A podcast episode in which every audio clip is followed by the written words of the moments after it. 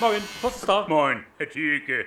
Wann es wohl den ersten Corona-Krimi im Fernsehen geben wird? Was meinen Sie? Ja, das wird bestimmt gar nicht mehr so wahnsinnig lange dauern. Nee. Vielleicht wird's ja sogar ein Tatort oder Aktenzeichen XY. Oder Kommissar Rex. Das kann ich mir sehr spannend vorstellen, Herr Thielke. Ich auch. Der Titel könnte dann lauten Der alte Mann und die Maske. Oder auch Abstand oder ich schieße. Es fängt dann bestimmt mit einer Leiche an, Herr Thielke. So geht's im Krimi immer Am los. besten mit einer Wasserleiche. Ja. Die sind nämlich viel spannender als herkömmlich orientierte Leichen. Vielleicht in einem Tümpel, Herr Thielke. Was meinen Sie?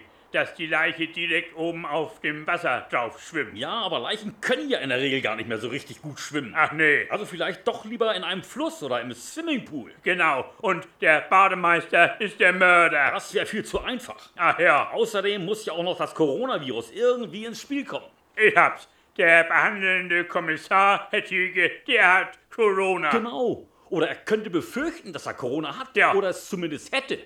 Daraufhin geht er dann zum Test, Herr Tüge. Und beim Test dann die übliche Palette, guten Morgen, Mund auf und rein mit dem Wattestab. Ja. Und als der schon so richtig tief im Rachenraum von dem Kommissar feststellt, der vor Ja. Brechreiz kaum erwürgen kann, da, Ja, da verliebt sich der Kommissar in die behandelnde Ärztin. durch den Schutzanzug hindurch. Und nach gelungenem Abstrich macht er ihr sofort einen Heiratsantrag. ich bin ganz gerührt, Herr Tüge.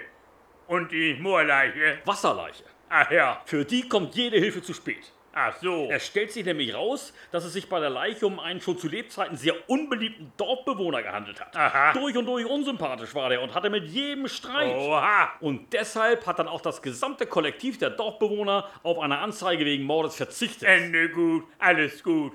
Und der Kommissar, Herr Tüge? Ach so, ja, der Kommissar, Ja. Der, der, der, der heiratet dann doch nicht. Ach, nicht.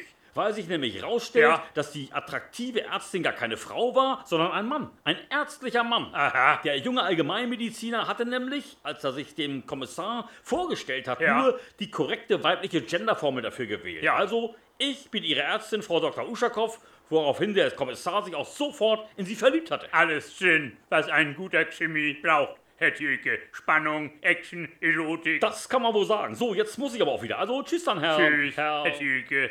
Tschüss.